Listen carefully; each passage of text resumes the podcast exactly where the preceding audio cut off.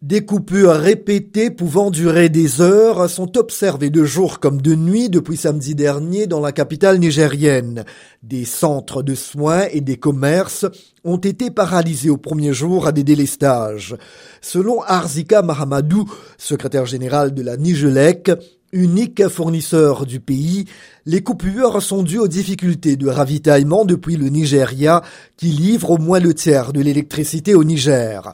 Des travaux dans une centrale près de Niamey sont également à l'origine du manque de courant.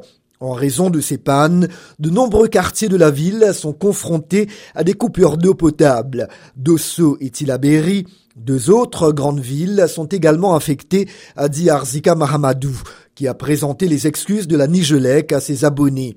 Il indique avoir sollicité des techniciens pour aider leurs collègues nigérians à rétablir la ligne haute tension reliant les deux pays.